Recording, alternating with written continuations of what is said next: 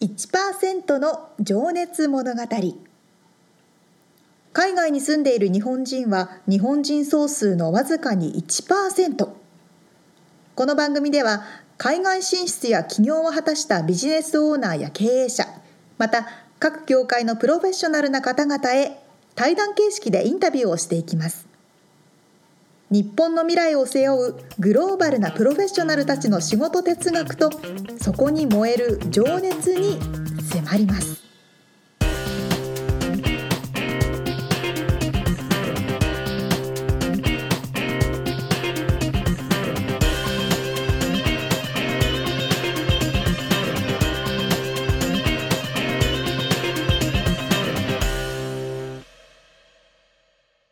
こんにちはこんにちは。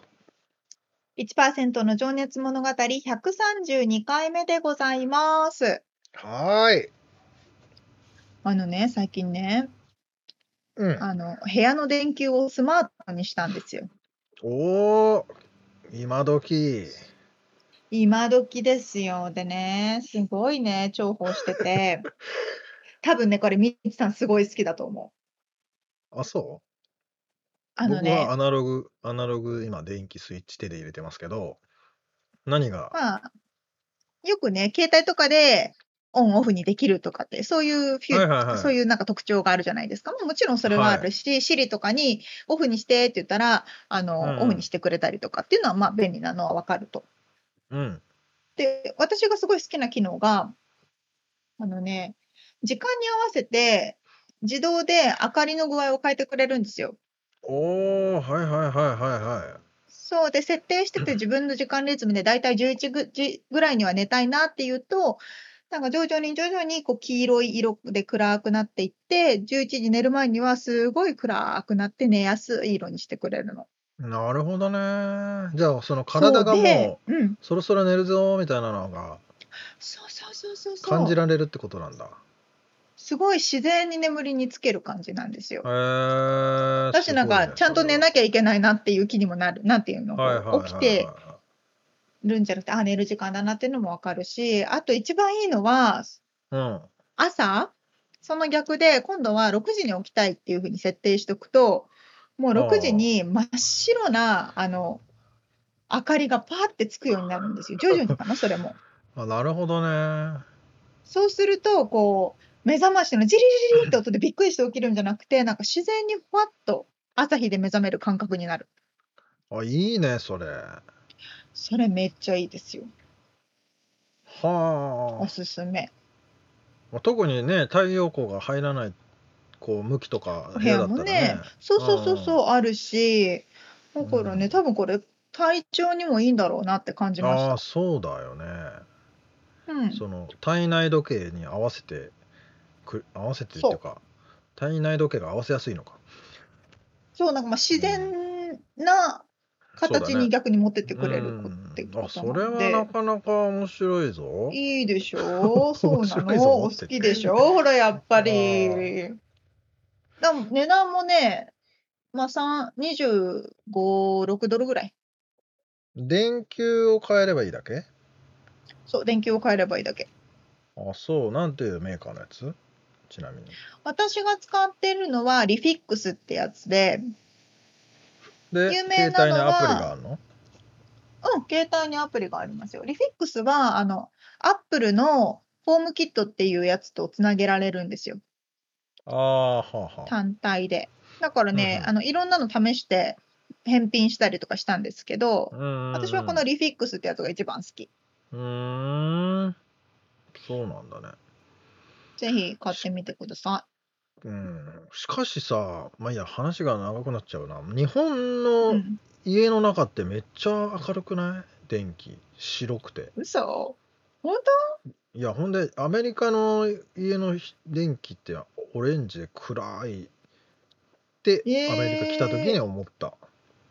から、いまだに俺、そう日なんだ本に帰るともう眩しくてさ、い家の中にいるの。 当え、じゃあアメリカホテルみたいな感じなのかなホテル暗いじゃないですか。電球、うん、基だから本。ほだからほあん大部分の家の人がそれぐらいの暗さだと思うよだから俺ほんとへえ暗っと思って、うんなんなら電気ない部屋とかあるじゃない。いやあるでしょあるでしょいやい入やりいやいや組いみでしょやあのスタンドのポヨンっていうやつだけとかさそうね間接照明は多いかもですねそうでしょもうそうだからもうもともとさ暗いなあアメリカはと思ってたからおーそうかうもんそうかもなんかねその黄色いさ光はあの柔らかくリラックス効果あるじゃないですか、うん、落ち着くよねでもなんかよし仕事するるぞって私も好き寝る前とかうんいいと思いますけど、うん仕事するぞっていう時はなんかこうやっぱ真っ白い光の方がやる気になるから、そう,、ねうん、そういう意味で調整できるのはいいです、ね、確かにあそれはなかなか賢いですなとて明もるさでうん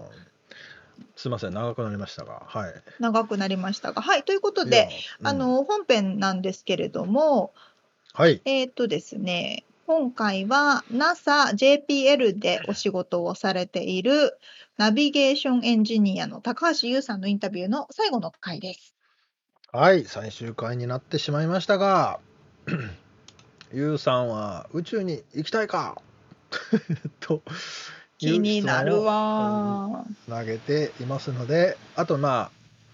特にね若い、えー今から活躍する世代を意識した、えーしてメッセージをいただいておりますはい、ということで早速聞いていただきましょう。はい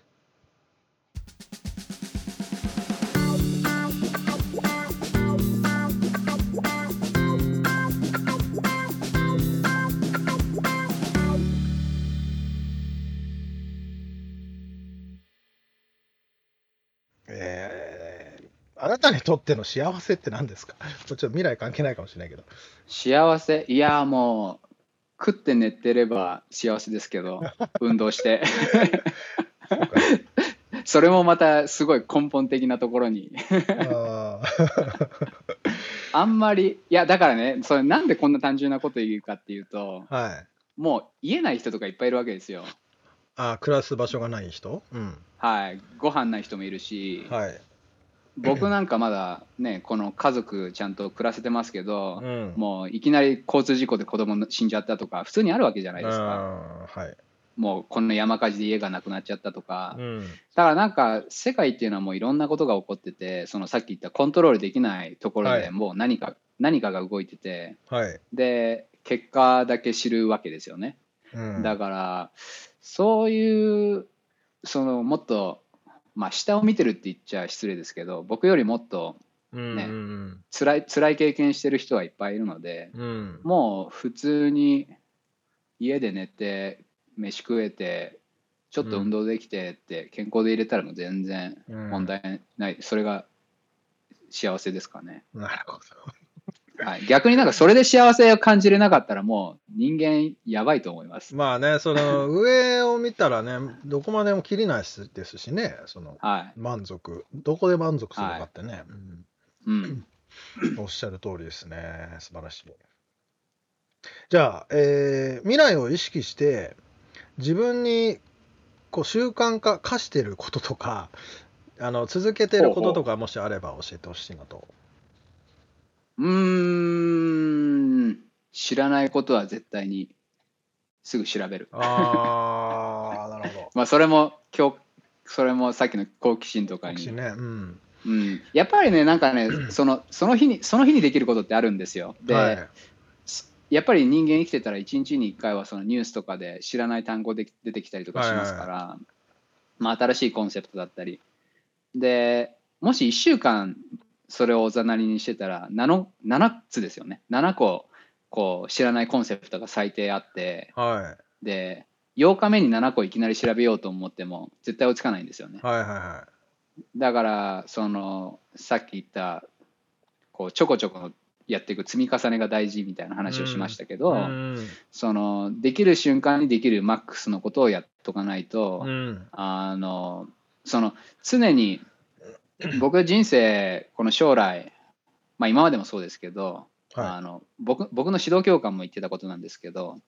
あの博士課程の時の,、はいあのその常に難しい方の道を選ぶようにしています。あでやっぱりそっちの方がチャレンジングで自分が成長できると思うしーうんそれはあの今に未来だけじゃなくて今までも気をつけてきたことで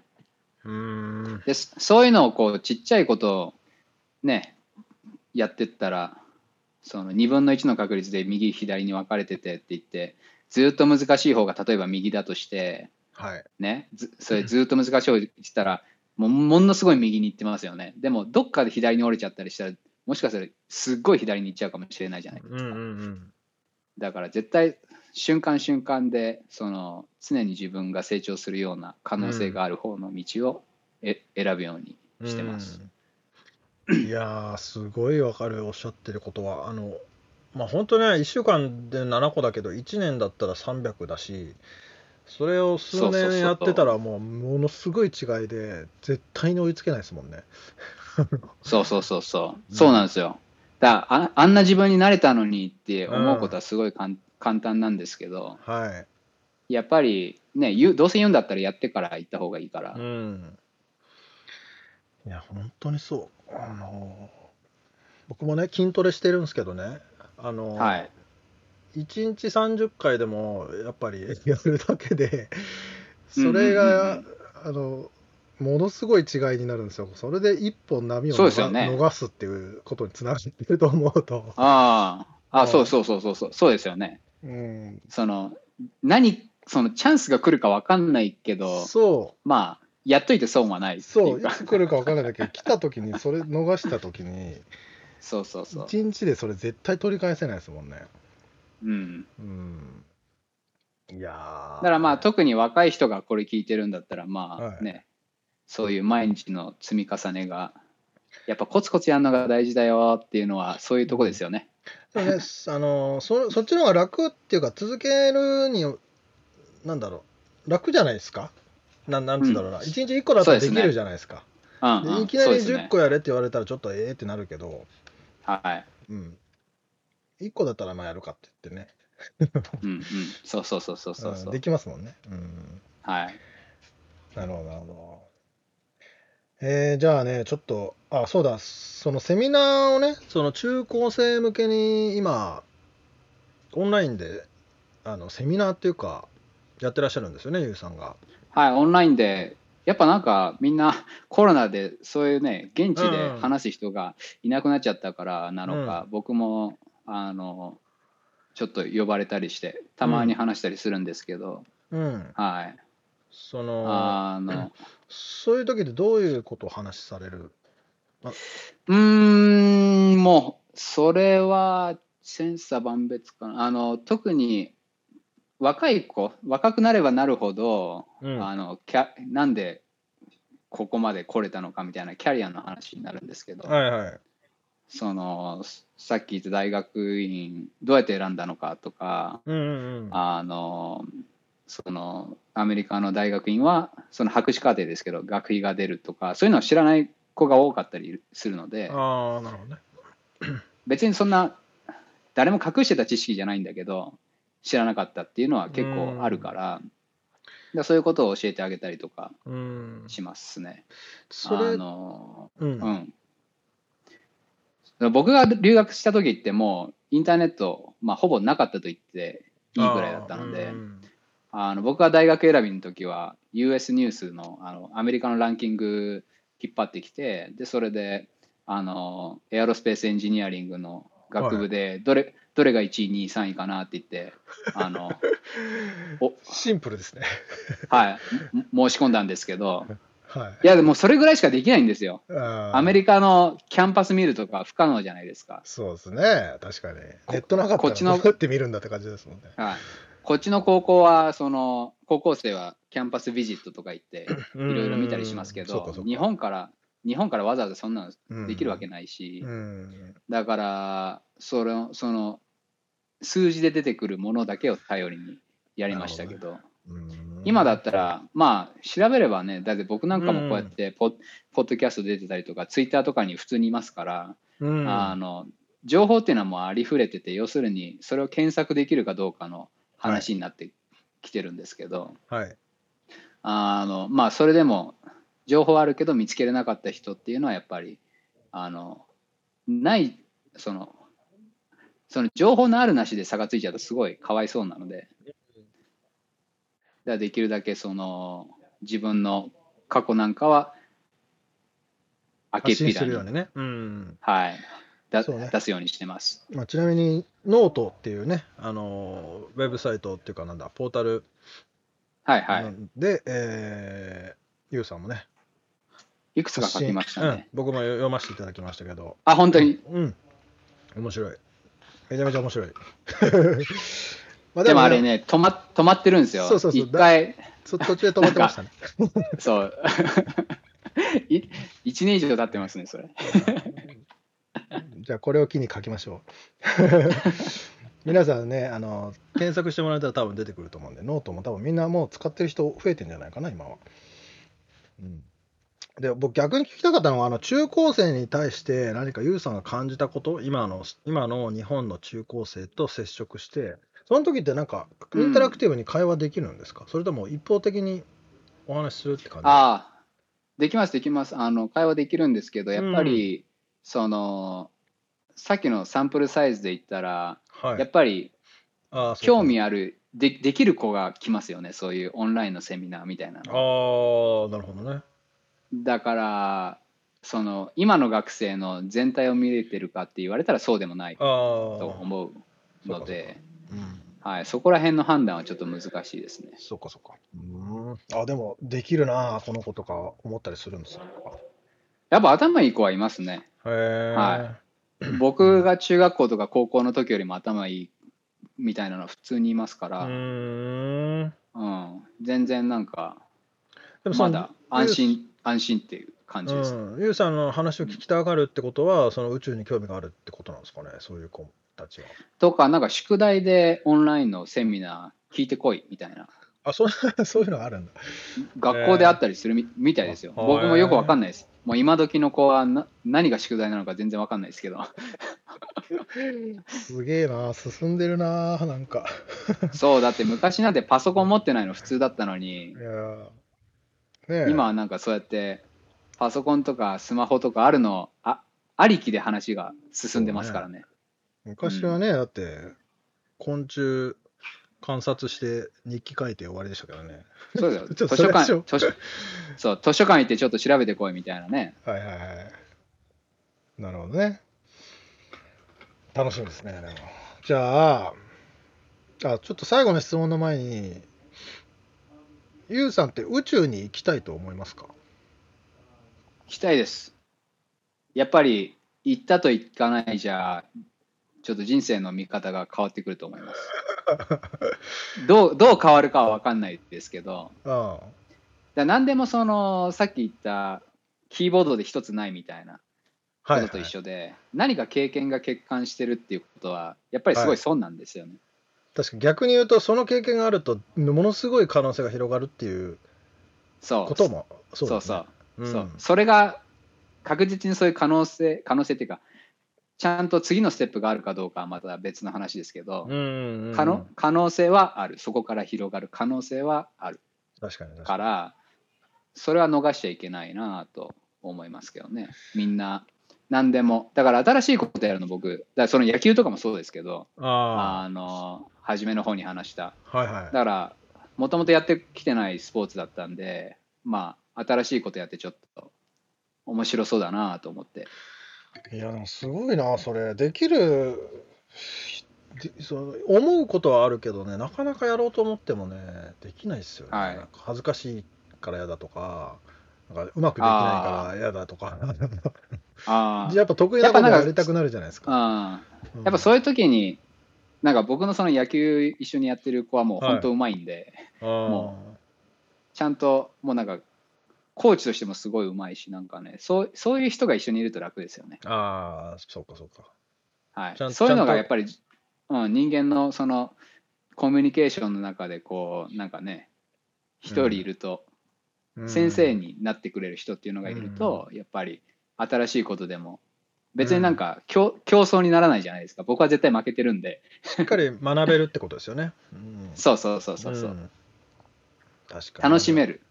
うるんうんそうかそうか競争競争じゃなくて確かにうんその楽しませるっていうのはでも技なんだよなちょっと話がずれた けどずれるその先生というか上に立つ人のねうんああそうですねね。あの辛抱辛抱が忍 耐がない忍耐がないとそうですよね。うんえ、でもじゃあ、ユウさん、宇宙に行くつもりですか生き行きたいです ね。ねやっぱりい行くつもりですかとかって。やだからなんか行けますかって宇宙いうか、逆に僕僕も行きたいですけど、普通の人が行け行けるようになりますかね。普通のうーんそれはかなりだから今その宇宙旅行みたいなこと言うとはい。あのまあ、お金がたく地さんい球る。をこうちょっとはなまあちょっと離れててか100キロぐらいまで行ってああ、そうか。でま大気圏あ出なましたちょっと数分、みたいな。はいはい。うん、無重力を経験するみたいなのがまあああ、バージンギャラクティギャラクティックとかそういうとこがやったりしてますけどえそそういうのは普通の人でもまあある程度お金があればえうんでき。るかなとうん。思いますね。まあ誰でもってだから誰でも車を持ってるみたいなそんなレベルじゃないと思いますけど、まあ、そうやっぱり富裕層がぱりや。る、はい、娯楽になると思いますけど、うんまあそれがねどんどん安くなってくれたら楽しいですけどね。そうですよね。それうがん、は生きてる間になったらいいなといつも思いますけど。い、はい、でそれでね地平線がこうね宇宙でって言ったらすごいあ感動すると思うんですーよねね。あの映画に出てくるやつね、うあのうん、ちなみに映画あのゆうさんのおすすめの宇宙に関する映画とかってあったりします僕ね映画全然見ないんですよ。あそうなんだ、でも、でも、JPL に来てからは、うん、宇宙の、宇宙関係の映画が出たら、みできるだけ見るようにして、何見たかな、まあ、実はね、えっとノートで書いてあったんですけどねインタマーーステジラャーン見たあな、インターステラーそう見なんですた、グラビティも見たな、はいはいえーっとね、はいでもなんか、僕、ああいうのね、早回しで見たいんですよね。なんか 2, 時2時 間とか3時間座ってんの結構嫌なんですよ、僕。あそういうタイプなんですね。あーなるほどね。いや、わかりますよ。僕はどっちかというとゆっくり見る方ですけど、ちゃんとあ時そ間、ううん最初から2時間取って、これ映画見る時間っつって。もうなんかその映画とか本って絶対知らない知識が入ってるんですけど、はいはい。あのそこの知識のとこだけ欲しいんですよなんか 本質だけ を、エッセンスだけくれって感じですよね。そうそうなんですよ い、や、わかりますよ。でも本読んでるときは、僕もね、ビジネス系の本読んでるときはもうそれは思います。もうこれ読むのだりーなーって。それと一緒ですうん結局こことこことここだけでよかったじゃんみたいそうなそうそう、この1行でもう終わりじゃんみたいなね、ありますよね。 なんならその表紙の帯に書いてあったやつでもう全部じゃんみ たいな。これだけじゃんみたいなのありますよね。うんはいまあでも娯楽でねそれが好きな人はまあそはいはいそれが好きということでそうだからそういう価値観も僕は学ばなきゃいけないと思ってるんですけどああ、その。うんそのそれが好きだと思えたら僕はもうちょっと違う人間になれるはずなんですけどいやーでも本当にね、あれですよ、その人間ドラマっていうのはやっぱりあると思いますよ。うん僕が言うのもなんだけど。 やっぱり、それがね、それを作ろうとして作ってるわけで。うんうんうんうんうんそうだからなんか僕映画見てるとねあれこれどうやって撮影したんだろうとかそういうの気になっちゃうんですよら 裏っ側行っちゃうんだね。作作ってる側の方が気になっちゃあってーそうかそうかこんなこんな時にグラビティは発生しないだろうとかこうなん だそういうとこ行っちゃうのかでな。れ理論的にんかありえないあみたいな。のこの前のなんだっけあの第一次世界大え一次世界大戦あ違うか二次大戦かあのワンカットでやるみたいなああれなんだだっけえ戦争映画のあれなんだっけななんとかそれあれですよなんとかの対戦ですよね。 全然出てこねえ。あのあなれんあれノルマンディーのやつだっけあそうそうなんとか対戦あ違うですよね。いや、あれ、第一次世界大戦だな。そう、なんかね、僕ね、結局そうなんですよ。なんか、覚えてないんですよね。映画自 体を。その、僕がすごいと思ったのは、ストーリーっていうか、これのフィルムワークすご いなと思って。そっち行っちゃうんだな。カメラワーク。そう、はいだかはら、いストーリーとか全然タイトルも覚えてないし、あー19 1917でしたね、調べたら。あーなるほどね。これは、どうやって撮ったんだろうとか思って、すごい、うーん。 今たすごい楽しかったです。いや、でもだ理論的というか、やっぱそっちのあれなんですね。うん、いやー、ごめんなさい、ちょっともうそろそろあれですよね、仕事に戻らないといけないじゃ時あそ間ろですそねろ、。そうですね、はい。ちょっと最後にね、あの、その、今から活躍するであろう若い世代、とはいまあ、特に日本在住のね、そのセミナーでやってらっしゃるような方をイメージして、ちょっとメッセージをいただきたいなと。うん。何かな。もう本当、さっきもなんか言った気がしますけども、好きなこと見つければ、うん。人生ね、それが一番の財産になるので、うん。それは、どんなに苦労して、あの、苦労しても損損じゃないと思います。うん、そそれのをみ見つけることが大事だと思います。うん、うんそしてそれを楽しむ。はい、やっぱりそこに見つけるにはそのサンプルサイズが必要なんでこういう生き方があるのかっていうのが、もう知らなかったことも知らないみたいなのが一番うねん損じゃないですか。だからそあのー僕が高校生の時はあこんなミッションあったのかって知らないことも知らなかったですもん。うーん、存在自体をもう頭のどこにも思い浮かべてなかったから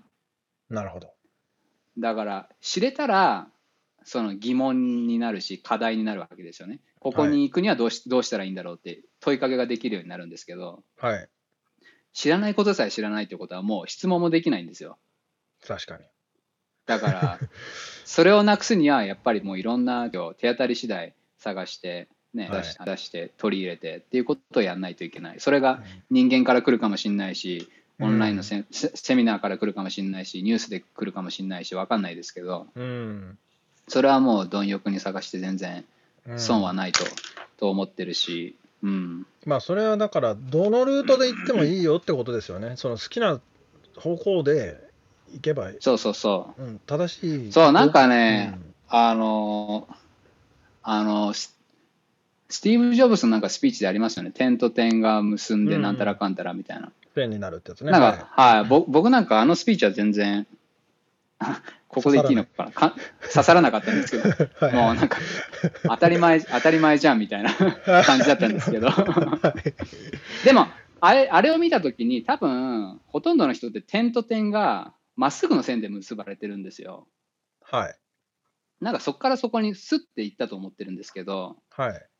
違くて本当はなんかぐるぐるいろんなとこ行き行って結局交差してるんですよね、その点と。はいはいは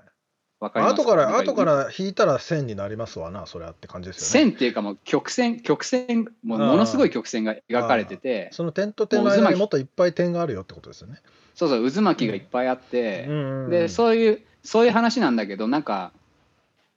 なんていうんですかねうん理うん理解力がない人は線と線がそのままパッてつながって直線が結ばれてると思ってたりするんで、んあの人生っていうのはそうじゃなくてこうその好きをつ突き詰めていくとなんか好きなことがどんどん他に増えてきてこうあっち行ったりこっち行ったりするんですよね。はいはいはであのそれもす成功だし、い。うん。ウィキペディアを見てるとね、もう読んでると途中で分かんないのが出てきて、それをリンクし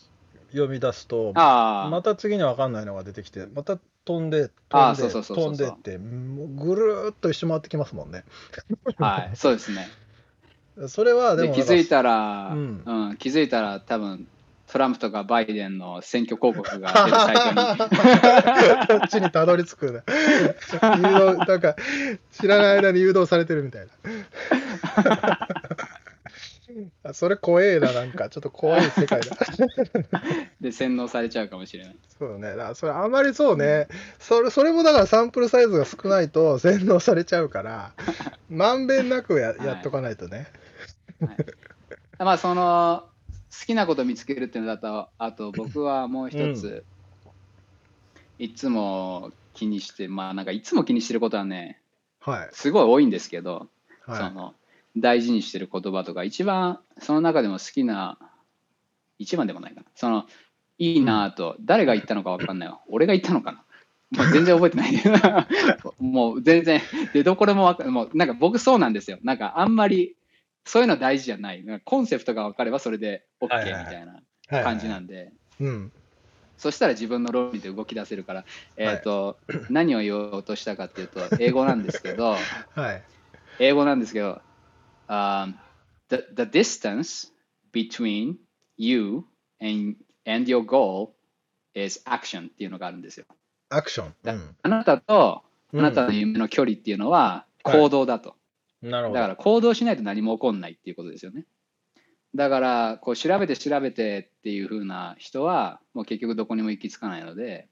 やっぱり動かないとしょうがないし僕も留学してねアクション取ったっていうのが今に結んで、あの結びついてますから。うん。だからそれで動き出すそのえう動き出してめちゃめちゃエネルギーって多分世界中の、まあ半分以上は動いてない人なんであのそこで動けばだいぶ差がつくと思うので、うんまあ逆にね。それは大事にした方がいいかなと思います、うん素晴らしい。その知識だけじゃ距離は埋まらないよってことですね。そうですねうん。素敵です。そうね、知識だけじゃ火星まで行けないしね。そうなんですよね作んないといけないし飛ばさないといけないし、うん計算してね、軌道を。そうです実際に飛ば、 実際に大気圏をね、抜けないといけないですからね。いやー、楽しみだなーゆうさん。あの火星の着陸は僕はそれには関わってないんですけど、まあ、友達がいっぱい関わってて、2月いつだっけな18日とかだったかな着陸なんであのパーサビアレンスのローバーの着陸ははい。多分 YouTube かなんかでライブで見れるんでそうね。2021年の2月。そうですね、そこでまたね、衝撃を受ける子供たちがいっぱいいるんだろうなぁと思いますが、はいまあ、その後そういう子がいたらいいなと思いますそうですよね、まあ、そのうち人間も火星に行くんだと思いますけど、いやー、楽しみだ。じゃあ、ゆうさん、宣伝したいこととかなんかありあったりします 宣伝じゃないけど、宣伝全然全然ないですノートは、まあ、あ の興味ある方はね、ノート読んでもらえると。はいじゃあ、あのゆうさん、ノート1個更新しといてくださいね。宿題出され たこれ聞いた聞いた人がねあの読み読みますからね。宿題出されるポッドキャストなんですかこれはあの そうっすよ。それが人間の進化につながりますから。 なんかでかいことを言う言われた。そういう大義名分があった方がいいじゃないですか。頑張ります。うんいつあかりがとうございます。いつか いや本当ちょっとでもあのいつかあのご挨拶にお伺いしたいと思いますんではい、僕もカリフォルニアちょっと戻りたいんですけど ね。あ戻ってきてくださいよ。やっぱレスレストランとか美味しいのいっぱいあるんで、うんそろそろなんか空いてきそうな感じなんで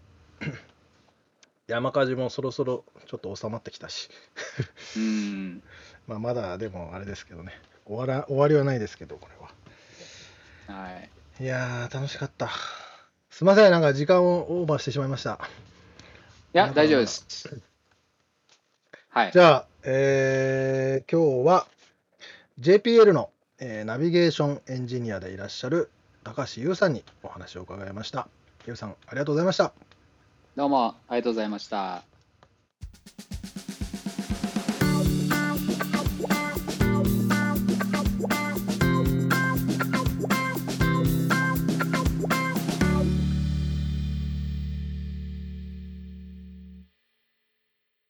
いや宇宙に行きたいっていう理由が想像してたのと違いました。確かいやになんかね私みみたいなこう凡人の考えだとあ宇宙に行ってみたい楽しそうとか新しい世界と思うけどうんっていうその感情っていうよりも理論的に新しいものを知るっていうことを経験に価値があるっていう意味でいきたいとしてましたもんね。ね なんかリアリティがありますよね。そうなんだと思って。まあでもだからその近くにいるってことじゃない僕らより。すあのなるあそうかリアリ、うんリアだってねリアルリなア世ルに界でそすれを、もんうん、ね。普通にだって飛ばしてるわけだからねあ y ー o さんが確計,、かにね計算して。うんそうか。まあでもどこまでもやっぱりこうごなんつうんだろうな合理的というかあのうん理理系的な考え方をしてらっしゃいそますね。うです。ね。なんか理性を持っていきたいなって思いますよ ね。なんかこう、感情がどうしても優先になるじゃないですか。何かしてみたいとか、何かやってみたい、楽しそうっていうこと。はいはいはい。っっていうよりも、それは別にまあよまあしやし、それはそれでね。うんじゃないですか。まあゆうさんもそういうとこもあると思いますけどね。うんうん、うん。全部が部。全部、うん、そうね。これうまいとかね。うんそんなのを合理的に考える人いないと思う。この寿司うめえいやとこかれ。は美味しいの は何の理由が背景にあるんだろうっていうふうに考えるんじゃないこのそう塩の分量がこれこれぐらいだなって そうそうそうそう。いやー面白いなー。うんちょっとね俺が気になったポイントは、情報は今は溢れているがから、まあけうんん検索力が必要になっているよっていう話が一つ、はいうんはい。まあ、それはね新しい技だよね、まあ、だから逆に記憶力なくなってるけど あのうんうんうんうん検索力とかここに行けばこの情報があるってことを知っているそとうそうかそうそうそう。まあ、もしくは情報がオーガナイズされている自分の中でっうんうんうん。ていうのがやっぱ大事なんだなって改めて、本当にその通りですうねん、。ね、うん、うん。じゃないと整理しないとめちゃくちゃ溢れてるもんね情報は。溢れてますね。しかも、正しくない情報もたくさん溢れてるからうん。そうねそれをこう精査しないとする目が必要だそうそうそっうそうてことですね。その通りですね。あーじゃないと洗脳されて いいつの間にかデモに参加してるとかっていうことになってるわけで。まあまあまあ。ね。まあ だから、まあでもあの知らないことはすぐ調べるっておっしゃってたのははい、すぐできることですね。みんなそうですね。そう。で、そその、の通りです。そうで、知らない、知れば問いが生まれるって言ってたんだけど、うん、そうな、もう本当その通り。あのね、めんどくさいんですよ、調べるの毎回。めんどくさいけどね。でもさ、すげえやっぱりでも便利になってきてるよね。昔は俺、俺がアメリカに最初に来た時は、あのあれだよ、英和辞典と、なんだっけ、もう一個、逆。そうか。和英辞典和英辞典本を担いできたからね担いでっていうのも大げさな言い方だけえど、二2つ持ってたもんだってつあんま使わなかったけどそ でもうなんだ。むだって昔はそれをさパラパラパラパラも引いてさ「あいうえお」ってとかさそあ沙織ちゃんの時代はなかっ確たかに辞典は私はもうあれね、かギリギリ電子辞書に変わった時電で子す。辞書かああはいはいはいはい、うんいそうです、そうです。やもう俺いやリアルなあほんとの便利ですよ紙のパラパラやるやつだったから ねどんなだおっってさんだと思わさ、れるけど今はさう、んこのアップルウォッチに話しかけるだけでそ全う部だよ教えてくれるじゃないです楽だか。よどんだけ楽か辞書持ち歩かなくていいんだからそうですよ。だって、ハローってなんて日本語で言うのを知りって言ったら、こんにちはって言う言ってくれるから そうだよねそうそうだよねいう時代ですから。本当だよもう、どんなねに楽してるかえ確かにね、そういう意味ではオポチュニティがいっぱいあるわけだから、そこそうをねどう整理して、はい精査してはいいくかってことですね。そうまあということでね来年の2月にまた火星にね、ローバーが着陸しますからそれ予うん、い定でやー面す白い。楽しいですね。これは本当ねリアルでまあ多分どこにいてもオンラインでね見れると思うし、うん、見れるでしょうから、うん見たい。でやっぱり本当に感動するんだよねもうこれはもう一本の映画を見るよう感に動するうん、いや、本当に感動しますよね。うんあのこれは見た方がいいですね。いやーこの前のあのースペース X の打ち上げ、はいはいそこからねインターナショナルスペースステーションへのうんドッキングもちろんすごい感動してずっと見てましたよ。 ねえ飛ばなかったっていうのはちょっとあれだけどね、ちょっとそうじそう時そう間返してってなるけど、いやわかるわかるわか る。それはありますね。いやー貴重なお話やすごほく面白かった。うん貴重なお時間をいただきましたもうまあこれでねちょっとあの何かをまたねゆうさんがあの高2の時に多分感動したうん思いとかうんうんので、うんあのね NASA とかそのロケットが飛んでいる一つの力になってるわけでそれが未来につながっててそうですねうん、そうですね。だからこの話を聞いてねちょっとでも興味を持ってくれたらくれる人がいたらいいなと思いますねありがとうございま した。ありがとうございます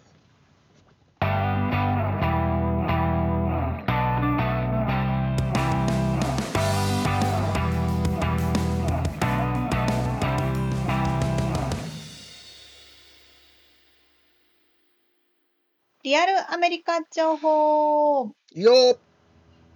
このコーナーでは最新のビジネス生活情報をロサンゼルスよりお届けしてまいります。はい。今回は、うん世界最高記録出しました。デスバレー暑いんです、ロサンゼルスって話。タイトル長かったね。あの、今お届けしているのが2020年の9月の22日でございますが、今はい。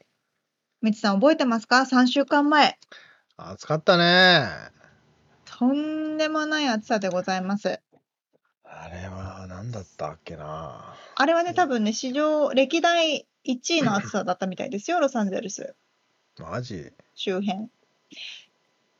ちなみに私がいたのはダウニーっていうロサンゼルス郡の中のちょっと内陸のところ暑そうじゃん。何なんで仕事してたの暑いのあうんうんあの彼の家がそこにあそっちにあるのあでー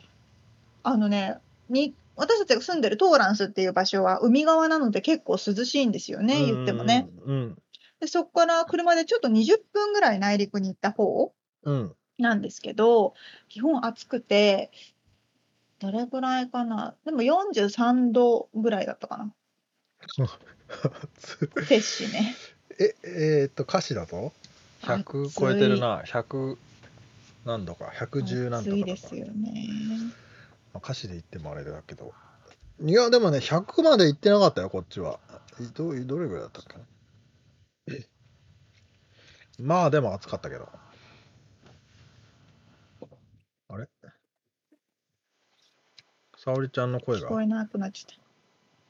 っあ俺の声がた。もしもし。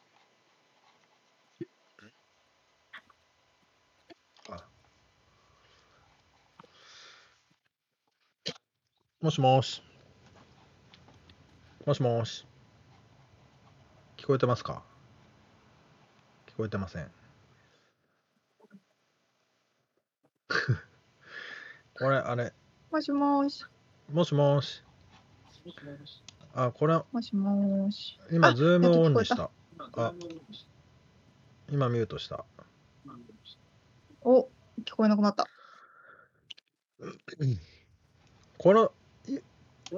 有線のイヤホンは持ってない。持ってないです。そっか。じゃあ、AirPods の電池がなくなったってことうんうん。やっぱこの人がおかしいのかな。あおかしいんだやっぱこっちがおかしいのかなどうしようか。ちょっと待ってくださいね。多分治ると思う。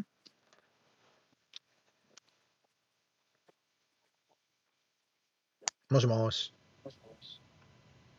今聞こえてますけど、多分それズームですよね。今、ズームミュートしますね。もしもはいし。ミュートしてます。聞こえない。ちょっと待ってください。私も喋ってみてください。あ、聞こえてますかあ、聞こえた。よかったよかった。聞こえまし聞こた。すみません。お待たせしました。えたあーっと、どっから聞こえてないんだ、これ。 ちょっと前からいけえなっいかと ね、暑いねって言ったところらへん。うん。そうね。あそうだ歌詞がどうのこうのとかって言ってたか。歌詞摂氏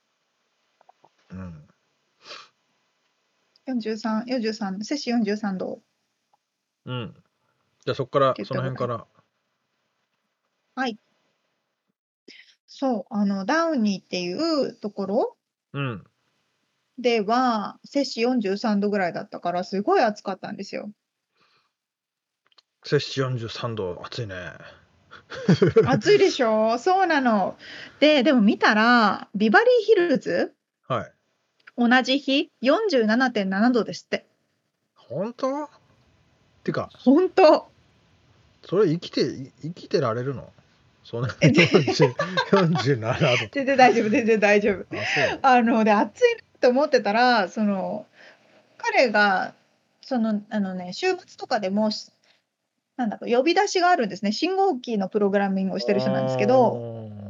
特に暑い時は故障しやすいからあー。はい。呼び出されててあのうんパームスプリングっていう砂漠の方に呼び出されて行ってたんですよ 最悪や。 その日に。してみたら49度だった49度の灼熱の中で仕事してた。 やばいね、それ。で大大丈夫だったのって言ったら、あのーやっぱりメキシコとかは暑くなるんですって、それぐらい。あ、そう。だから全然、全然大丈夫だよ。えむしろサウ暑いナけどの気持ちよいよ、みたいサウナの温度ってどれぐらいだっけ日本、普通に。な。え、全然わかんない普。通にサウナレベルじゃないの、それって。やっぱあれなんですかね、そこんだけ暑くても死者 数、熱中症による死者数って日本と比べたらほぼないぐらいのもんじゃないですか。うーん、そうなの知らんけど。日本ってすごい死者が出るんですよ、夏。だから多分湿度の問題だと思いますね。ああ、まあ、ね、暑いっつっても、やっぱ湿気がないから日陰に行けばなんとかしのげるもんね。全然大丈夫。だって、うちもクーラーないし、そうだよね、俺もないし。 43度でもクーラーなくて、ないですよねうん。。まあ、ちょさいすがにちょいホースで水かぶったりしてるけあ、ど。あそうそう、さすがにあの日はね、俺も、あの、庭と家の周りに水をまきま、まいて、前行きました。そしてこの、なんだ、シュッシュッシュって、うん、霧吹出てきこ。ない。あ、そう、霧吹きで、 部屋の中うんうにん犬とかに水をかけて、ああ、そうそうそうそうそう。暑さをしのいでましたけど。でもそれでなんとかなるってことは、それぐらいの湿度なんですよね。そう、ほんで夜になったらもう涼しくなってくるしね。そうなの、そうなの、ね日そうなんです本よ。は夜でも暑いじゃん。朝あの暑い寝か苦らしいね、って湿いう度がね。うん。そうそうそう。で、あ の、ロサンゼルスの、うん。やっぱ乾燥してるって話を日本の人にしてたんですね、友達に。はいはそしたら、多分乾燥してるっていう想像の違いで、っていうか、3月ぐらいから雨一滴も見てないなと思ったんですけど、見てないですよね。い。見てないね。そう。で、調べたら、6、7、8は、ロサンゼルス一滴もやっぱ雨降ってないみたいで、多分9月もね。それぐらい乾燥してるんですよね。まあね、雨降るのは11月、2月あたりにパラパラっとだよね。だから年間の10%ぐらいだよね、多分。降る。ああ、そうなんだ。うん、確かそうですよ。 あとずっと晴れてるっていう。そうただちょっとそうそううんまあね。まあ、そのそれでやっぱ山火事がね起こったりししてますからね。本当その通りで、うんあのそこも記録的な山火事の規模ああそうかで現在も燃えてますからはい、まあ、ちょっと収まっては来てはいますけどね、あのピークの時は本で当はいこますが、の世のうん終わりのようにあの空がオレンジにまあサンフランシスコの方とかね本当ねもっとすごかったですけどね、あの LA もね昼間なのにもうなんかオレンジで夕日みたいもうになっ真てったの黄ね。々そうそうそうそう、うでん車には灰は積もるわそうそうそう。真っ白になってるし、で結構こうねはアレルギー体質の子とかはなんうんかそうね。喘息持ちの子とかは大変そうでしたし、いやーなんかもういろいろ歴史的なことがあるのねって言ってもう驚かなくなりますね2020年まあでもなんかこうき記録に残るまあ記憶にも残るかあんま残りたくないそうですね年ですけどねえすごいなということではいまあ暑いなということですがどれぐらい暑いのかということをはいお届けしましたがすごい暑いです伝わったのかな45度ぐらいになりますよ普通にっていうお話でまあしねた、まああの日だけだよねまああとそうはね割と過ごあしやすいとはだいたいい20度台後半ですごく過ごしやすい感じでございます。はいということではい以上リアルアメリカ情報でした。はい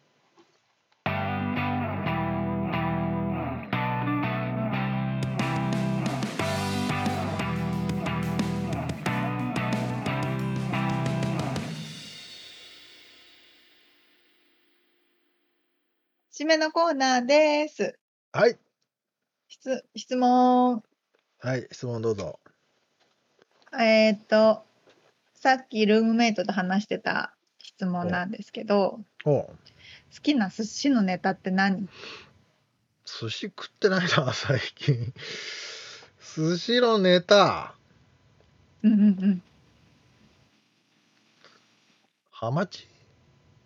あわうんわかる声が出てなかハったよマチハマチ美味しいですよねうーんなんだろうねサーモンもツナも好きですよあじゃあ結構定番のところ行くんですね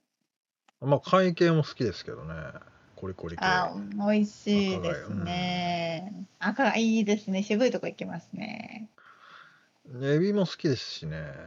あエ光ビもいいですね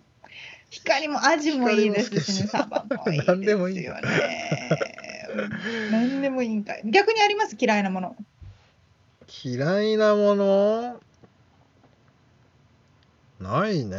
僕のね唯一食べれないものは生のセロリなんですよだから寿司ネタにはないか寿司は大丈夫ら、うん、寿司には載ってないから大丈夫、はい、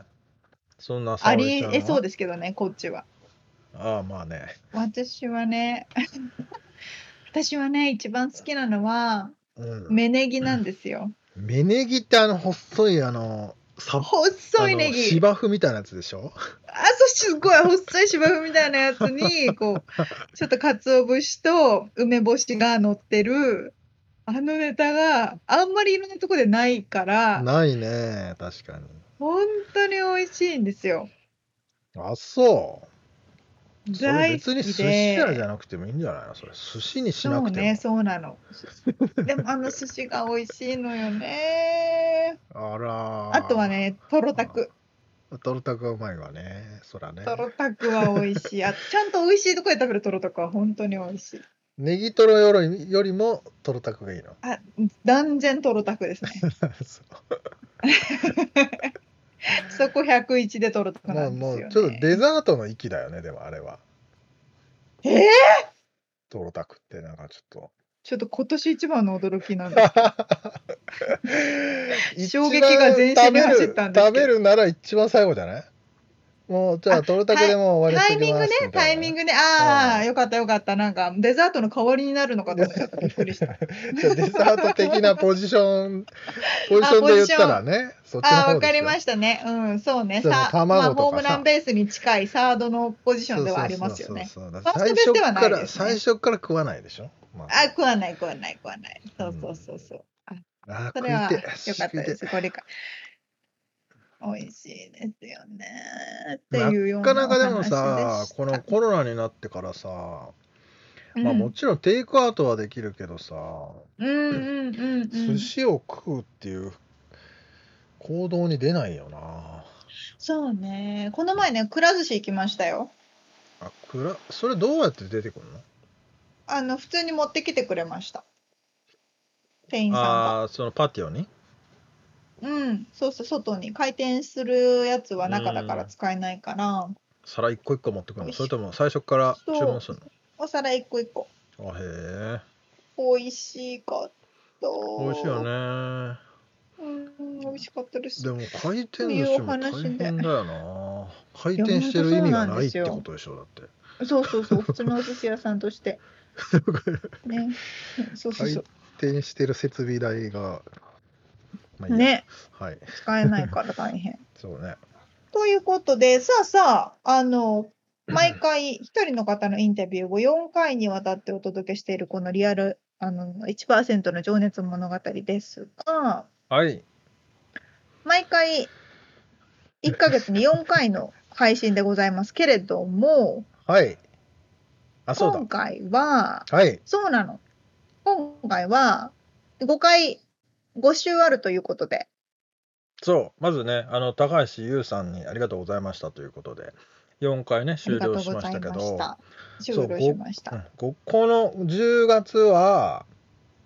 うん金曜日が、毎週金曜日配信なんですけど、金曜日が5回ありますということで、そうそうそうそうそう。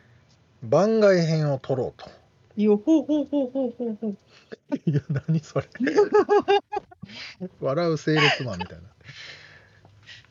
そう。という話をしておりましてですね、なんとななんんととなんと。我らが誇る敏腕コンポーザーのイエーイ。大輔常にあれ名前言っちゃったミステリアスな大輔さんがついに登場しますよ。大輔木村が登場しますイエイエーーイイ。イエーイ。